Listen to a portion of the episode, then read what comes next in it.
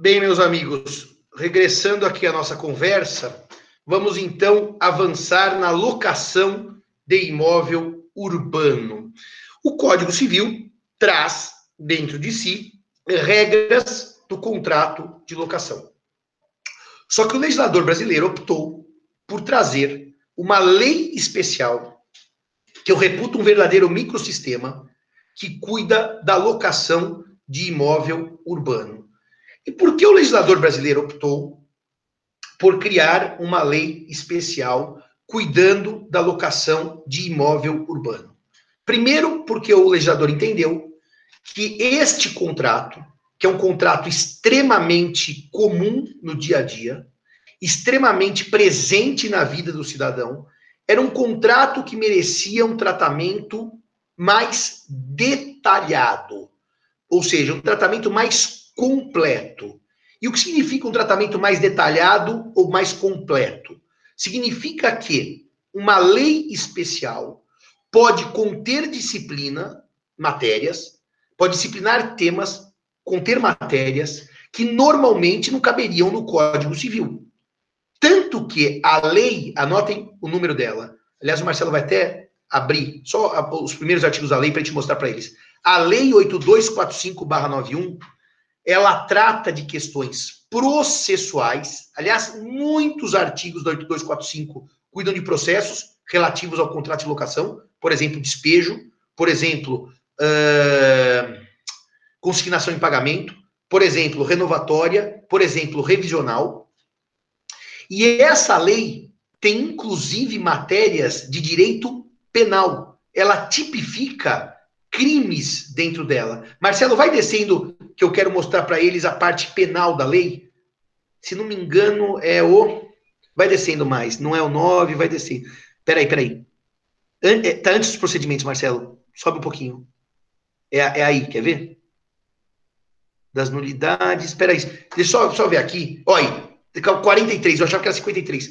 Das penalidades criminais e civis. O artigo 44 tem inclusive tipo penal dentro dele. Reparem que só pelo 43 e pelo 44, isso não podia estar no Código Civil, porque são tipos penais relativos à lei do inclinato. Agora, Marcelo, pode ser mais um pouquinho nas, nas ações eh, que, que tem aí na lei do inclinato? Das nulidades, da locação, desce mais um pouquinho, por gentileza. Isso, pode parar aí. Dos procedimentos. Nós vamos ter aqui uma série de regras processuais, por exemplo, 58, inciso 1. Os processos tramitam durante as férias forenses e não se suspendem pela superveniência delas. Isso é regra processual. O Código Civil jamais poderia ter disciplinado o contrato nessa sua inteireza.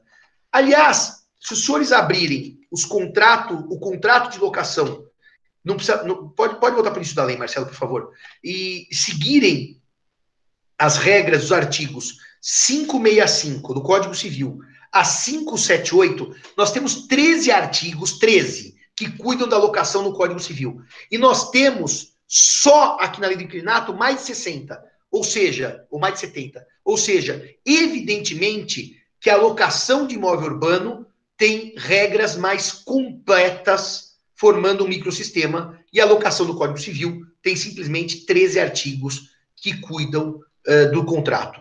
Então a pergunta que você tem que fazer é: e quando é que eu aplico uma e quando é que eu aplico outra? Antes dessa pergunta, eu vou definir para vocês o que é alocação.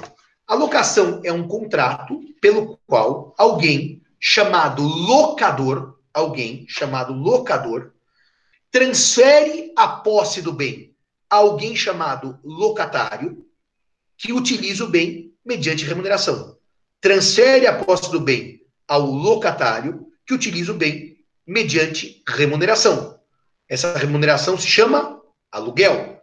O aluguel é a prestação paga pelo locatário ao locador por estar usando coisa que pertence ao locador. O aluguel é, portanto, um fruto civil. Naquela noção do primeiro ano que vocês tiveram de bens principais e bens acessórios, o fruto é um bem acessório produzido periodicamente pela coisa frugífera Frugívera é a que come fruto. Frugífera. Ou é frugívera? Marcelo, checa aí. Porque um come, acho que é frugívera, acho que é com V. Mas checa aí, checa aí para mim. É, porque um come fruto e um produz fruto. Ela é produzida periodicamente pela coisa principal e, portanto, o aluguel é a remuneração que eu recebo, o fruto que eu recebo por não estar usando aquilo que me pertence, por não estar usando aquilo que me pertence. É importante ressaltar que a grande diferença entre a locação e o comodato, comodato é contrato especial que trabalhamos no semestre que vem para os alunos que fizerem a matéria optativa, o comodato é dar uma vantagem. E se o comodato é dar uma vantagem, evidentemente que eu não tenho eh, remuneração. O comodato é um contrato gratuito, diferentemente da, da, da, da locação, que é um contrato oneroso. O frugífero é o que dá frutos, produz frutos. É o frutífero, claro. Frugífero, frutífero. Obrigado. E o frugívero é o que come fruto. O morcego é um animal frugívero, porque come fruto. Obrigado, Marcelo. Ainda bem que meu português ainda sobrevive após a pandemia.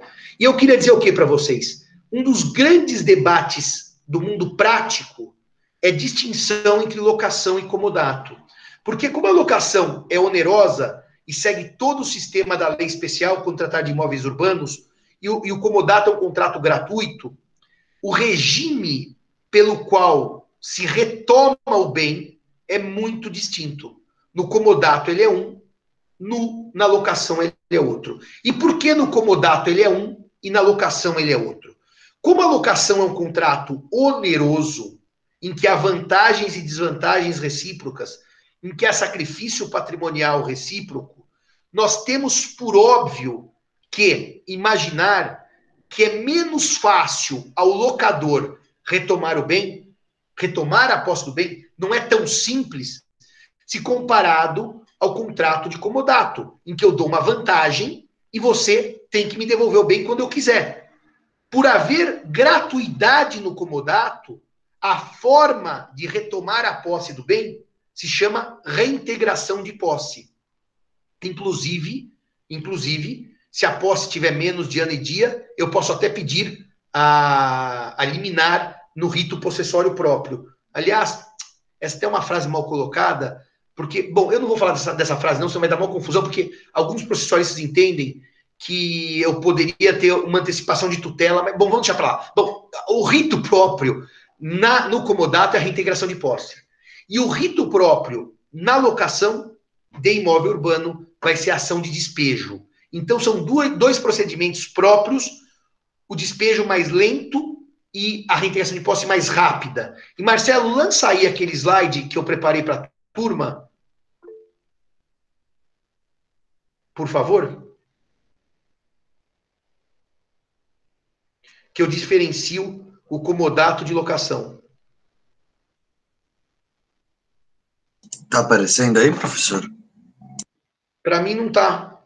Agora tá. Locação versus comodato. O TJ de São Paulo tem vários problemas a respeito de dessa tipicidade contratual, porque muitos locadores no passado chamavam a locação de comodato, o nome em júri só, para que essas pessoas pudessem se valer da reintegração de posse e retomar o imóvel de maneira mais rápida. O contrato era chamado de comodato, mas se você lesse o contrato, lá para a cláusula XPTO, qualquer número que vocês imaginem, tinha lá uma regra dizendo que o comodatário, entre aspas, remunerava o comodante. Então, no fundo, o nome ali de locação, comodato, era um nome que não refletia a tipicidade contratual. Ou seja, no fundo, era um nome juris vazio. E é por isso que o TJ de São Paulo, nesse julgado, vai dizer que se for comodato mesmo, a ação é de reintegração de posse e não de despejo. Vai para frente, Marcelo, por favor, no próximo slide.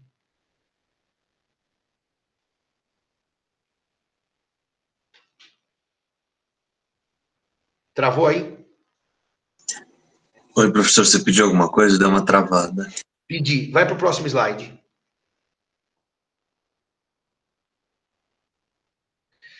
Despejo versus. É que agora você pulou. É, é esse aí mesmo. Despejo versus reintegração de posse.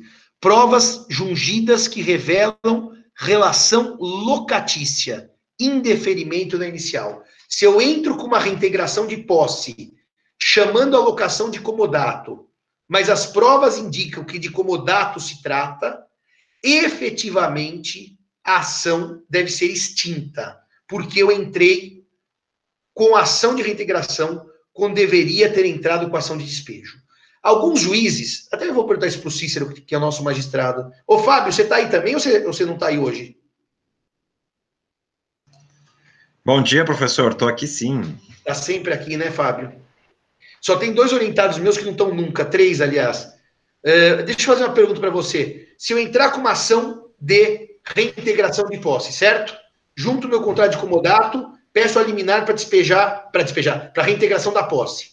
Você olha o contrato lá e fala, pô, mas isso aqui não é comodato nem aqui nem na China. Tem pagamento de aluguel, é um pseudo comodato. Você extingue a ação de reintegração de posse ou você manda emendar para converter em, em, em despejo? É, normalmente, na, na, época que eu era juiz titular, né, porque como eu pego mais sentenças atualmente, eu não pego mais essa, essa fase do procedimento. Mas na época que eu era juiz titular, eu costumava tentar salvar o máximo inicial. Então, eu determinava emendar. Tá? tentava salvar ali, mesmo porque tem muitos advogados, infelizmente, que são muito despreparados e tudo, então eu tentava ao máximo possível salvar e mandava emendar. Tá certo. O Cícero também. É curioso, porque é uma visão muito pragmática e perfeita, não tem nenhum equívoco na visão do Fábio e do Cícero, de emendar inicial. Por quê? Porque se você extingue, o sujeito vai entrar com uma outra. Você, o, o juiz vai prolatar uma sentença de extinção, como mandou fazer aqui o TJ de São Paulo nessa apelação de 2017. E na hora que extinguir o processo, evidentemente que o advogado vai ter que repropor, aí chamando a ação de despejo. Então a ideia de salvar o processo tem uma lógica. É, é, pragmática. É, assim, eu, como não sou juiz e não, não devo ser juiz nessa encarnação, a minha tendência é dizer, viu, Cícero, viu, Fábio, que eu extinguiria tudo e mandaria o advogado eh, plantar batata, tá certo? Por quê? Se ele errou, o problema é dele, não é meu. Se o cliente dele errou e quis fazer um contrato pseudo-comodato para, no fundo, encobrir uma locação, eu não seria um homem exatamente gentil, tá certo? Eu, eu, eu extinguiria o contrato, a, a ação, e, e, mandaria entrar com a ação certa. Mas isso é uma visão que talvez seja uma visão muito purista ou excessivamente técnica, no sentido de que eu não estou olhando a magistratura como devo olhar, tá certo? Então, eu tendo a dizer que, como juiz, o que vocês fazem é absolutamente perfeito, tá certo? Vamos então para o próximo slide, Cairala, aquele da, não de, próximo na sequência, que eu te pedi para projetar, para a gente mostrar uma coisa para os nossos alunos. A, a Bruna pôs juízes modelos. É uma puxa-saco. Não que eles não sejam modelos, mas a Bruna, a Bruna é puxa-saco. Aliás, ela é fã do Fábio e do Cícero, sempre elogiando os dois. Vamos lá, Cairala. Próximo slide.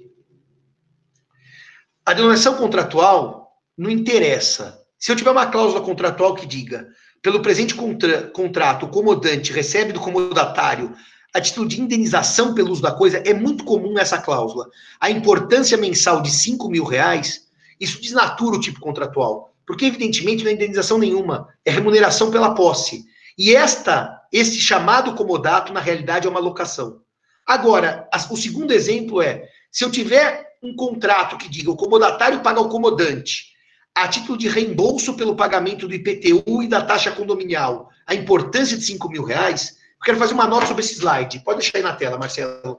Se efetivamente o comodante tem medo que o comodatário não pague o IPTU e não pague a taxa condominial, porque o comodante pode mandar o comodatário pagar. Ele diz assim: ó, eu tenho medo que você não pague, que você esqueça. Então eu vou pagar, vou mandar o boleto que eu paguei de 5 mil e você me reembolsa. Nessa hipótese, em que eu pago como comodante 5 mil de IPTU e condomínio e você me reembolsa, isso não desnatura em nada o comodato. O comodato prossegue rígido, porque simplesmente eu, Simão, antecipei uma obrigação que seria sua.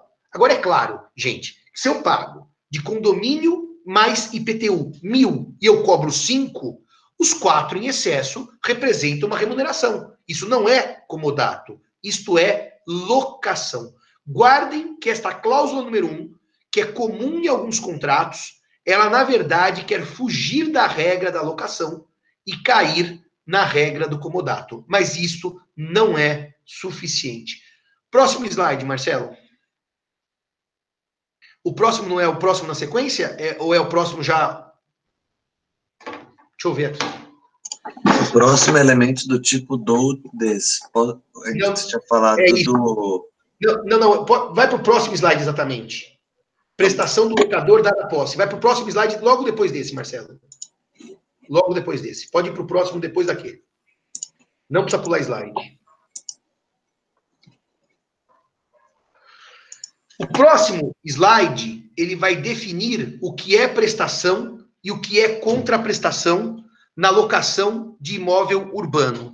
Segundo a lei do inquilinato, o tipo do ut des significa que eu dou a posse, que é a prestação, para que você contrapreste pagando o aluguel.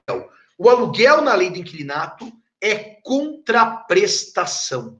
É por isso que o artigo 20 da Lei 8245-91 afirma que, salvo as hipóteses do 42, que eu já vou dizer qual é, e da locação por temporada, o locador não pode exigir o pagamento antecipado do aluguel. Bruna, quer alugar minha casa? Não, quer alugar sua casa para mim? Quero, Simão, vou te alugar. Quanto você quer por mês? Mil reais. Ah, então vou pagar 12 mil por ano, Bruna? Vai aceito. Mas é o seguinte, Simão, eu só alugo para você se você é um aluguel de cinco anos. Se você pagar hoje 60 mil reais, ela cobra antecipadamente. Reparem que a lei do inquilinato não permite pagamento antecipado de aluguel. Então vamos para uma questão prática. E tem duas exceções que já vou dizer quais são. Mas exceções eh, eu, eu já trabalho daqui a um minuto. Se a Bruna exigir que eu pague antecipadamente 60 mil, eu vou lá e pago e tomo posse do imóvel. Eu posso, no dia seguinte, entrar com uma ação pedindo 59 mil de volta, porque ela não poderia cobrar antecipadamente. É uma cláusula abusiva e, portanto, nula. Ou vamos dizer o seguinte, gente, que eu entro no imóvel, pago mil reais no primeiro mês, a Bruna fala assim, não, mas o combinado é que assim que você entrar, você me pagar os 60 mil pelos cinco anos. E ela vai a juízo cobrando 59. Ela perde a ação porque ela não pode cobrar antecipadamente o aluguel, salvo duas hipóteses, que eu já vou dizer quais são. Então, senhores, se eu paguei, eu, valho, eu vou me valer da velha ideia do enriquecimento sem causa, porque a causa contratual é nula, e é sem causa, porque a cláusula é nula. Se é nula, não tem causa jurídica. Eu vou me valer da velha cláusula solve et repete. Solve et repete. O solve et repete Quer dizer, eu pago e pego de volta. E se eu não tiver pago, eu posso simplesmente não pagar. E se a Bruna me cobrar, eu não estarei em mora pelos aluguéis futuros. O Vinícius faz uma pergunta muito interessante. E se o inquilino quiser pagar antecipadamente, talvez por um desconto ou algo assim? Vinícius, a sua questão é ultra bonita e ultra interessante. Aqui nós estamos diante de norma de ordem pública. Aqui não cabe, não cabe a vontade das partes, como se norma supletiva fosse, afastando a incidência da lei.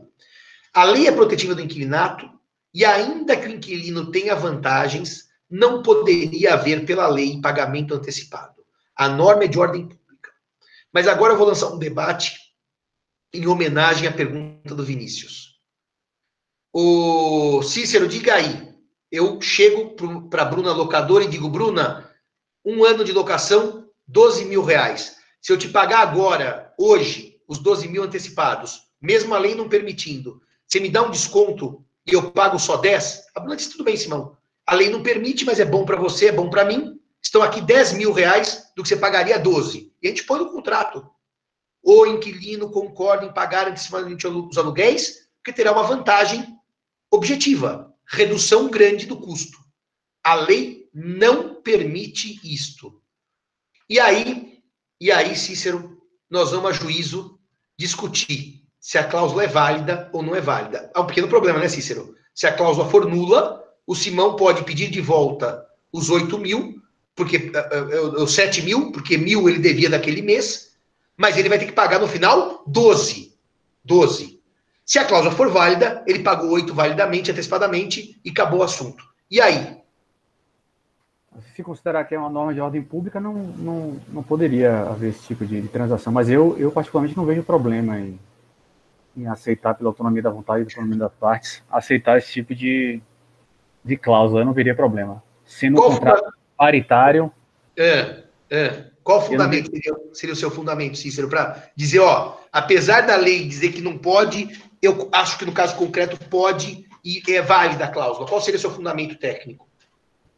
A questão da autonomia das partes, a questão do desconto. Se fosse um pagamento antecipado de todas as parcelas sem qualquer tipo de desconto, poderia incidir o artigo 20, mas acho que pode, pode ser afastado o artigo 20 no caso de no caso de ser dado um desconto ou, em caso de pagamento Ou seja, você faria, uma, no fundo, uma análise econômica da vantagem obtida pelo locatário e afastaria o artigo dizendo ele ganhou, tá certo? E se ele ganhou, a invalidade fica suprimida. Seria essa a ideia. É, assim como se faz no, em, relação a hotéis, por exemplo, você aluga uma, por uma temporada, três, quatro meses, você tem desconto, Airbnb ou em outros, outros tipos de casos. Você paga antecipadamente até e recebe um desconto de 30%, 20%. Eu não vejo, eu faria analogia com esse tipo de caso, eu não vejo problema em. Acho que a autonomia da vontade supera, a autonomia das partes supera esse, esse entrave legal. Tá bem colocado, depois eu vou fazer um, um complemento. E você, Fábio, o que, que, você acha dessa situação? Que a lei não permite, mas eu tenho uma vantagem e a norma é de ordem pública. Eu sigo o relator.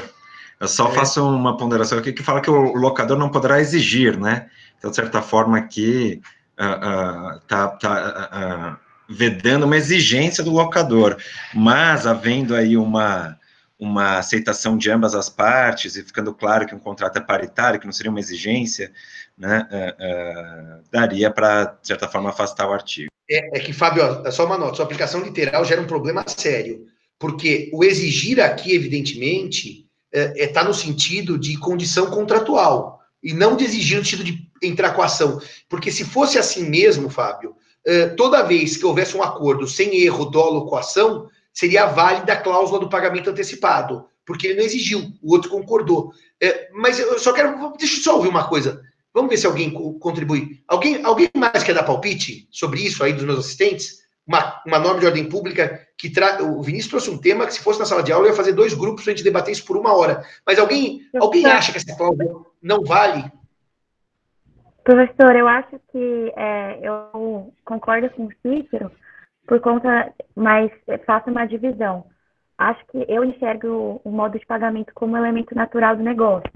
Então, se for um contrato paritário, eu acredito que pode ter cláusula afastando e, é, e determinando que o pagamento vai ser de uma vez só. Agora, se for um contrato celebrado, por exemplo, por adesão, acredito que a cláusula já seria nula por conta do 424 do Código Civil. Essa é a minha Tudo visão. Bem. Tudo bem. Então a Bruna, que é a mais intervencionista das minhas assessor, dos meus assessores, diz que pode. O Cícero diz que pode. O Fábio diz que pode. O Tsolna eu não vou perguntar porque ele é um libertário nato, né, Tsolna? Pode, né? Pode, professor. E tem, e tem uma solução muito simples, que é, que é fazer isso e não levar a juízo. Resolve o problema. Tá bom, tá bom. Cairá lá. Você que é o último dos reacionários, pode ou não pode? Eu ia só complementar a posição do Henrique, é. porque às vezes a gente quer ser mais real do que o rei. E as partes fazem isso, e todo dia isso acontece, e a gente vai. O juiz vai sair caçando contratos nulos por aí. As partes fazem porque é bom para elas, e a gente não tem muito o que fazer quanto a isso. Tá, você, você e o Henrique fugiram do debate são dois uh, escorregadios, porque o negócio é o seguinte, obviamente eu estou discutindo em teoria, se as partes não reclamarem nada, ninguém for a juízo e a cláusula for cumprida, evidentemente que a questão não se coloca no aspecto prático. Eu estou perguntando no aspecto teórico, tá certo? Uh... Michael Jackson no thriller. Posso falar, professor? Pode, Vinícius, fala. Pode, claro, tenho grande prazer em ouvi-lo. Então, é, eu acho que eu vou ir contra todo mundo que falou até agora, perdão. É, mas eu, eu acho que se o contrato trata de um ato jurídico que é ilícito, e a lei ela diz expressamente que não é possível fazer isso, que isso é ilícito, então essa cláusula é nula. Não importa se as partes querem ou se as partes. É claro, não levando em consideração a possibilidade das partes não levarem a juízo. Mas, é, visto Espera só um pouquinho. O, o, o e o Marcelo sabotaram o debate. Claro que tem sempre a possibilidade. Eu posso me casar com seis mulheres e ir a juízo. Tá bom. Eu posso também. Eu, eu posso combinar de te, te matar num contrato de uh, suicídio assistido e ninguém avisar ninguém, entendeu? Mas, de qualquer maneira, esse argumento dos dois não convence a mínima. Pena que eu não estou na sala de aula para detonar com os dois. Mas termina a sua ideia, Simão Catra. Bem, eu acho que assim, por, por exemplo, o contrato de compra e venda de droga envolve um ilícito, as duas partes querem, e é um contrato que ele é nulo e ele é ilícito. Da mesma forma que eu creio que esse contrato, por envolver um ilícito, por mais que haja autonomia das partes, por ser uma lei de ordem pública, ele seria ilícito da mesma forma. Tá certo. Eu concordo com você. Eu tenho uma nota só para fazer, Vinícius. Você foi muito preciso na sua visão intervencionista do contrato, já que o Cairala, o último reacionário, caiu fora do debate, o Henrique também. As partes podem, não vai a juízo, ninguém vai saber nunca. Quer dizer, é um argumento teórico falido. Aliás, tira isso, tira o slide da tela agora, que eu quero falar uma coisa para os alunos aqui sobre isso. O negócio é seguinte aqui, gente, deixa eu explicar uma coisa para os senhores todos. Existe um problema grave, grave, que é uma questão estrutural do sistema, que o que é nulo é nulo. E o que é nulo as partes não podem transigir. E o que é nulo, se as partes combinam, não vale nada. E o que é nulo não produz efeitos. E o que é nulo pode ser declarado nulo a qualquer tempo. Estamos todos de acordo com a leitura que o Vinícius fez do problema. Mas a questão que se coloca hoje em dia, e é por isso que essa questão acabou tendo, Vinícius, a adesão da Bruna, a mais intervencionistas intervencionistas, que inclusive o, o Arthur quis apoiar a Bruna, apoiou antes da hora, depois a Bruna virou e falou: não, não sou intervencionista. Daí o Arthur voltou atrás. Isso é a prova, Arthur, que você só se manifesta quando tiver certeza da opinião do outro. Mas por que, que até a Bruna a última das intervencionistas, não, a primeira das intervencionistas, o Cairala, que é a última dos reacionários, por que, que até a Bruna entendeu que era possível isso? O que me parece, viu, gente, é que faltou no argumento de todos vocês analisarem uma pequena nota que eu faria a partir do livro que é o doutoramento do professor Bunazar. Há um debate jurídico seríssimo, e por isso que o livro dele é um sucesso absoluto de venda, absoluto, sobre como validar o que é nulo e dar efeitos ao que é nulo. Pela teoria pura, pela leitura fria do Código Civil, está aqui o Código Civil, não rola. O nulo é nulo e o Vinícius teve razão. Mas por que, Vinícius, que todos eles, até os que fugiram, entenderam que a cláusula era válida? Porque há hoje uma noção de que o nulo que não traz prejuízos, mas traz vantagens, a depender do tipo e da razão da invalidade, pode sim ser considerado válido, apesar de nulo por lei. Eu vou te dar um exemplo da tese do Bunazar, que é fabuloso. Um menor que tem 14 anos compra, compra, não representado pelos seus pais, por mil reais, um relógio Rolex que vale 30 mil reais. Essa compra e venda é nula, porque ele comprou sem estar representado. Mas esse negócio trouxe um acréscimo patrimonial ao menor fabuloso. Ele pagou mil e o patrimônio cresceu em 30 mil. O Bunazar vai dizer na tese dele que pela teleologia, Arthur, e agora eu vou dar o fundamento que o Fábio tangenciou, o, a Bruna, o Cícero, mas não chegaram nele, que é o fundamento teórico mais preciso. A invalidade que é protetiva do locatário. Assim, eu não posso exigir dele pagamento antecipado. Mas que no fundo, e aí a Bruna trouxe o tema, e o Cícero também, num contrato paritário, esse, esse, essa proteção, eu abro mão dela para ter uma vantagem econômica, em tese, ela não pode ocorrer. Porque eu sou um vulnerável, um hiper, um hipossuficiente, um coitado. Mas eu acredito que nos contratos paritários, analisando-se a finalidade da norma, esta cláusula é plenamente válida. E eu vou acabar a aula só com uma nota aqui para vocês. Semana que vem eu retomo a alocação. Qual que é o seu caso que você citou acima? É, é o padre nulité sangrief. Exatamente isso. É o valor do aluguel começa com certo valor e aumenta até estabilizar, como uma forma do locatário se adaptar. Não seria uma solução plausível, porque ele dá desconto, o, o, Alcides? Aqui é um desconto, mas o aluguel é pago mês a mês. Essa cláusula não tem nenhum problema. Chama-se aluguel escalonado. Aqui nós estamos discutindo outra coisa. Estamos discutindo pagar já tudo. Essa cláusula não tem nenhuma relação com a nossa conversa. Porque aí é pagamento mensal. Tudo ótimo. Perfeita, cláusula válida. Aqui não. É assim, Bruna, eu quero pagar já 10 e não 12 para entrar já na posse e ter a vantagem. É outra coisa totalmente distinta. Então, eu só queria terminar dizendo uma coisa para vocês sobre esse debate que o Vinícius trouxe, que para mim é de uma beleza ímpar. Quando eu digo para vocês que eu admitiria num contrato paritário, como disse a Bruna, como disse o Cícero, uma negociação vantajosa, em que eu afasto a norma de ordem pública, eu estou dizendo, no fundo, que eu flexibilizo o que é ordem pública em prol da autonomia privada e em prol da vantagem econômica que aquilo gera. Mas Cícero, Fábio, Henrique, Marcelo e Bruna, se nós formos nessa toada, que eu concordo com vocês todos, nós vamos ter um problema seríssimo, sabe onde, meus amigos? Em matéria de consumidor. Porque em matéria de consumidor, eu posso ter contratos uh, paritários de consumo, não estou pensando nos de consumo por adesão, em que o fornecedor poderia oferecer vantagens ao consumidor? E daí eu pergunto a vocês. E eu só pergunto retórico, porque vai acabar em um minuto a aula. É o meu, meu debate em Lisboa. Eu tive um debate longuíssimo com o Fernando Araújo na análise econômica do direito em matéria contratual de consumidor.